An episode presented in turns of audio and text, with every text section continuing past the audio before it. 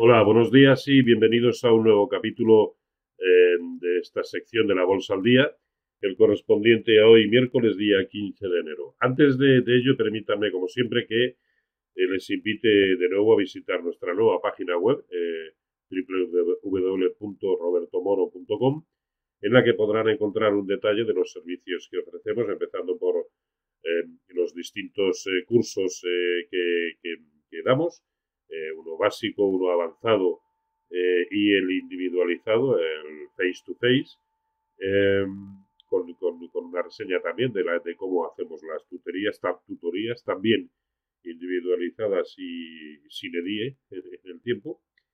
Eh, también cómo acceder al informe diario que, hacemos todos los días.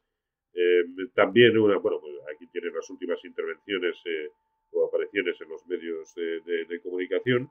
También cómo acceder al, consultorio, este, es, este servicio es de nueva creación. Todos los martes y jueves eh, contestamos a las preguntas eh, que todos que, los que suscriban eh, se suscriban a este servicio pueden realizar. Y también pues los servicios que ofrecemos de, en cuanto a productos financieros como consecuencia de la agencia que mantenemos con Esfera Capital. Por lo tanto, servicios de gestión discrecional de carteras, eh, de gestión en, SICAPs, en fondos de inversión, así como de intermediación y de asesoramiento. ¿De acuerdo?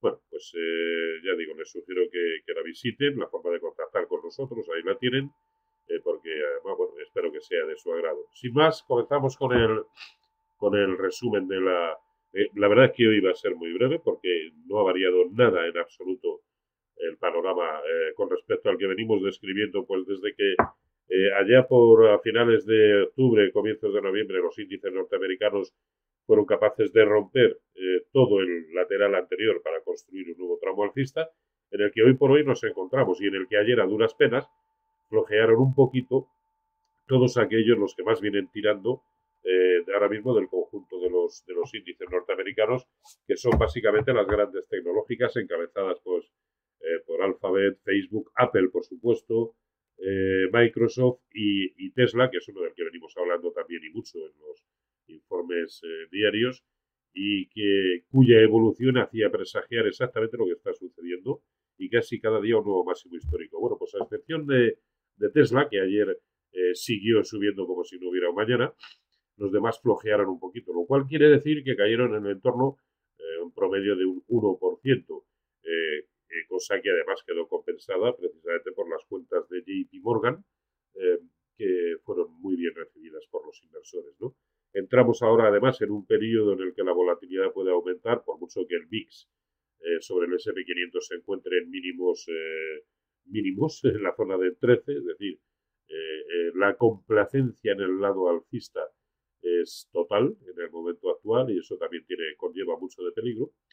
Pero esa volatilidad yo creo que va a aumentar a corto plazo debido precisamente a la batería de resultados que ya empezamos a, conocer, ya estamos, entramos en, época de ello. Pero al fin y al cabo, eh, y como siempre decimos, hay que estar donde está la tendencia. Hoy por hoy la tendencia es muy evidente en los índices norteamericanos. Este es el gráfico del SP500, este es el del Dow Jones, Nasdaq 100, observen, el Nasdaq Composite, el de semiconductores de Filadelfia, que también eh, trata de romper la lateralidad, pero lateralidad en zona de máximos, y el Russell 2000, eh, piano piano, pero acercándose a sus máximos históricos anteriores. Otra cosa distinta es lo que sucede en los índices europeos. Observen eh, cómo el DAX, desde que en la jornada del jueves pasado fue capaz de romper al alza, dejando además un hueco, pero fíjense que no puede, de momento no puede confirmar esos niveles eh, además, tiene bastante lógica porque esos niveles significaban estar a un 0,5% de sus máximos históricos. Y lógicamente, eso pues son palabras mayores. Vamos a ver cómo se salda esta situación, ¿no? Pero es difícil, bueno, y el CAC 40 ve también lidiando con esa zona de máximos, pero recordemos que son máximos que no se veían desde 2007, o el Eurostox 50 también en unos máximos que no se veían desde 2015.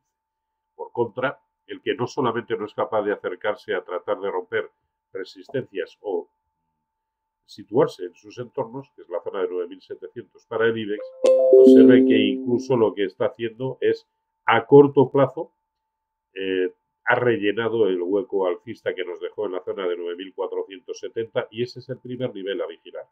Si vemos precios de cierre por debajo, el escenario de corto plazo empieza a estar un poquito comprometido. Pero eso es algo que de momento solo sucede en el IBEX 35. Pero claro, los índices europeos tienen muchas posibilidades de tirar cuando vemos que, por ejemplo, el sector telecos en Europa no solamente no está tirando, sino que está restando potencial a los índices. Y vemos también la evolución reciente del índice sectorial bancario europeo. Ahí lo tienen. Es como mucho lateral cuando no, eh, quiero decir, eh, está tratando de aguantar soportes, pero más próximo a romperlos que no a romper resistencias, con lo cual, mucho cuidado con lo que pueda suceder con este eh, sector. Y sin la anuencia de él, va a ser muy difícil que los índices europeos eh, puedan continuar con el rebote. Así que, como nuestra única misión es detectar la tendencia correcta, tampoco nos vamos a complicar la vida. Hoy por hoy la tendencia está en los índices americanos, pues hay que estar ahí. Y vamos a estar de momento tranquilotes en los índices europeos que no están haciendo, vamos, que nos hacen sentir que ni chicha ni ninguna. Venga, pues nada más. Eh, estaremos aquí de nuevo el, viernes y a ver si hay novedades más importantes que poderles trasladar. Eh, venga, un saludo y feliz negocio como siempre.